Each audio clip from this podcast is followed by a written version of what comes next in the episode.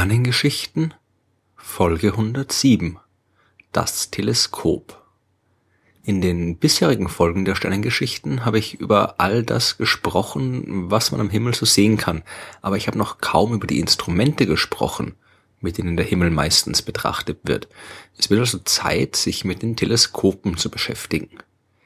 Sehen heißt ja nichts anderes als elektromagnetische Strahlung zu registrieren. Unsere Augen, die können das recht gut. Die registrieren das sichtbare Licht, das ja nichts anderes ist als ein kleiner Teil der gesamten elektromagnetischen Strahlung. Das Licht fällt durch die Pupille auf die Sehnerven und im Gehirn wird ein entsprechendes Bild erzeugt. Und die meiste Zeit in der Geschichte der Menschheit war das Auge auch das einzige Instrument, das uns zur Beobachtung des Lichts zur Verfügung gestanden ist. Wenn man mehr sehen will, als das Auge kann, dann muss man die elektromagnetische Strahlung irgendwie verändern, manipulieren oder sonst wie unter Kontrolle kriegen. Das kann man tun, indem man die Lichtstrahlen durch geeignete Materialien ablenkt und ihren Weg verändert. Je nachdem, durch welches Material sich Licht bewegt, hat es eine unterschiedliche Geschwindigkeit. Wenn ein Lichtstrahl zum Beispiel von der Luft aus auf Glas trifft, dann wird er gebremst und verändert seine Richtung.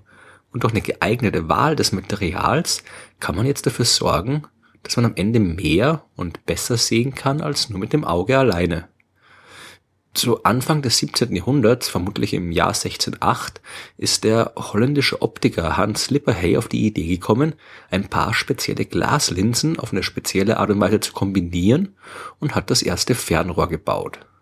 Es kann auch sein, dass das erste Teleskop kurz zuvor von Zacharias Janssen erfunden worden ist, aber wer immer es war, er hatte die Idee, zwei Glasstücke zu kombinieren natürlich nicht einfach irgendwelche Glasscherben, sondern speziell zugeschliffene optische Linsen. Die erste war eine sogenannte Sammellinse.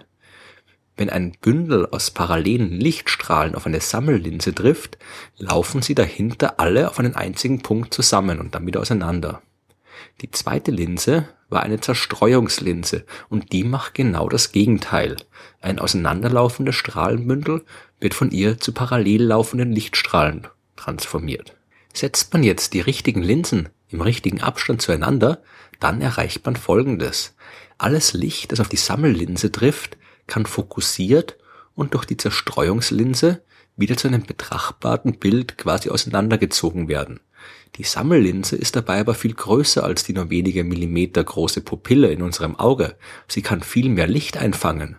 Und dank der Zerstreuungslinse können wir dieses ganze Licht dann auch wieder in ein Bild umwandeln, das unser kleines Auge beobachten kann. Das ist das Geheimnis eines Teleskops. Das wirkt wie ein viel größeres Auge. Je größer die Linse, desto mehr Licht kann es einsammeln und desto schwächere Himmelsobjekte können wir beobachten. Der erste, der so ein Teleskop auf den nächtlichen Himmel gerichtet hat, das war Galileo Galilei. Und er war auch der Erste, der dort Dinge sehen konnte, die niemand zuvor gesehen hat. Er hat unzählige neue Sterne entdeckt, die viel zu schwach leuchten, um mit freiem Auge gesehen werden zu können. Er hat die Monde des Jupiters entdeckt, Krater auf dem Mond und jede Menge andere Details, die uns bisher entgangen waren. Die frühen Teleskope hatten allerdings ein Problem, und das Problem hieß chromatische Aberration. Licht besteht ja aus einer Vielzahl von Farben mit unterschiedlichen Wellenlängen. Jede Farbe wird jetzt beim Durchgang durch die Linse aber ein klein wenig anders abgelenkt und am Ende bekommt man nicht ein einziges scharfes Bild, sondern viele unterschiedliche Bilder, eines für jede Farbe.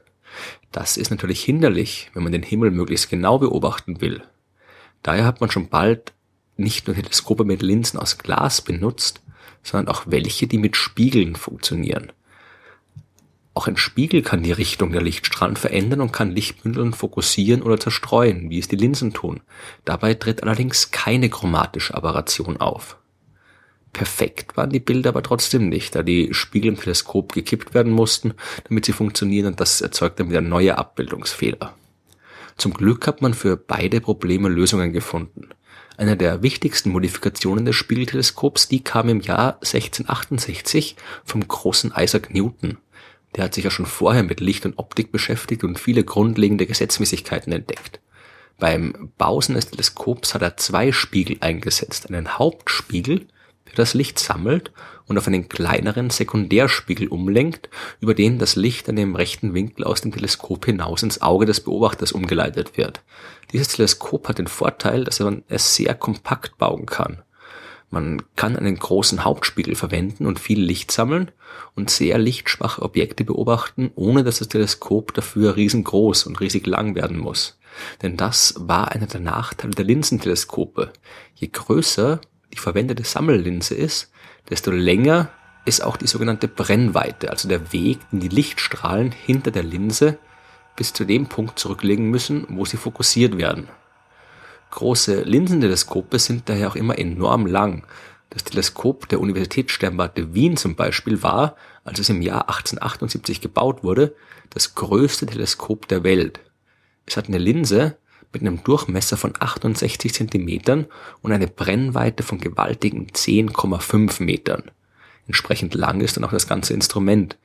Solche großen Linsenteleskope zu bauen. Das war auch erst dann sinnvoll geworden, als 1825 der bayerische Optiker Johann Fraunhofer einen Weg gefunden hat, die chromatische Aberration zu beseitigen. Der hat Linsen gebaut, die aus verschiedenen Glassorten zusammengesetzt waren. Und durch die richtige Wahl des Materials hat er dafür sorgen können, dass die Lichtbündel der verschiedenen Farben am Ende alle im gleichen Punkt fokussiert worden sind. Trotzdem gibt's heute in der modernen Astronomie keine Linsenteleskope mehr. Das hat zwei Gründe. Je größer die Linse ist, desto dicker ist sie auch.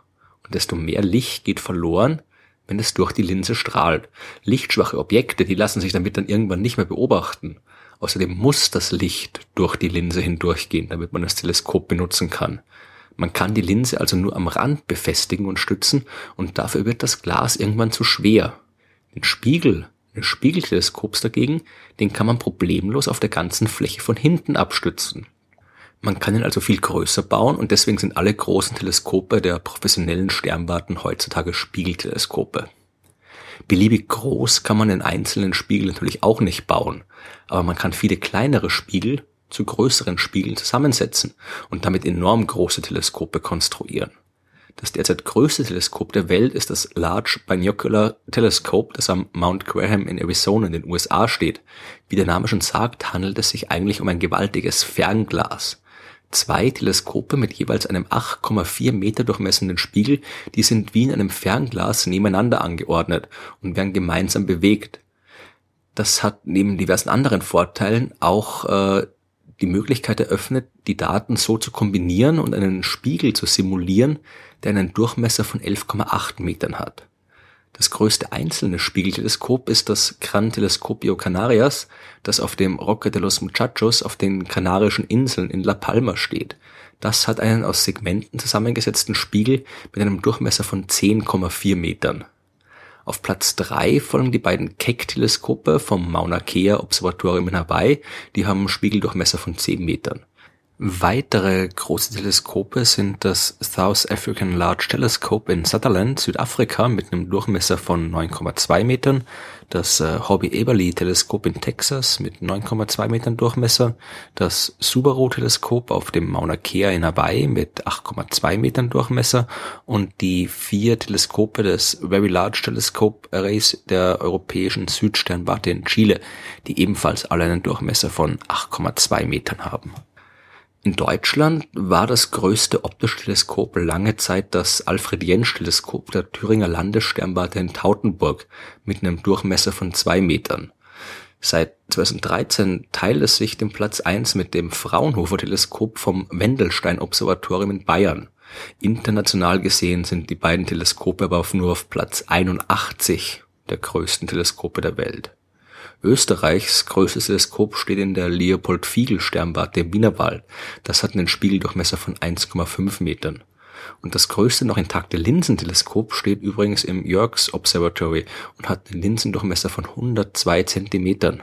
Auf Platz 5 folgt dann schon das große Linsenteleskop des Leibniz-Instituts für Astrophysik in Potsdam und auf Platz 9 das große Teleskop der Universitätssternwarte in Wien. Aber die astronomischen Beobachtungen auf höchstem Niveau finden sowieso schon längst nicht mehr in Europa statt. Deutschland, Österreich, die Schweiz und die meisten anderen Länder haben sich Teleskope in die chilenische Wüste und andere abgelegene Gegenden gebaut, wo die Bedingungen viel besser werden also im lichtverschmutzten Mitteleuropa. Und dort werden dann auch die Riesenteleskope der nächsten Generation entstehen. Deren Spiegel werden dann bis zu 40 Metern durchmessen. Und mit denen werden wir dann Dinge sehen können, die wir uns heute noch nicht mal vorstellen können.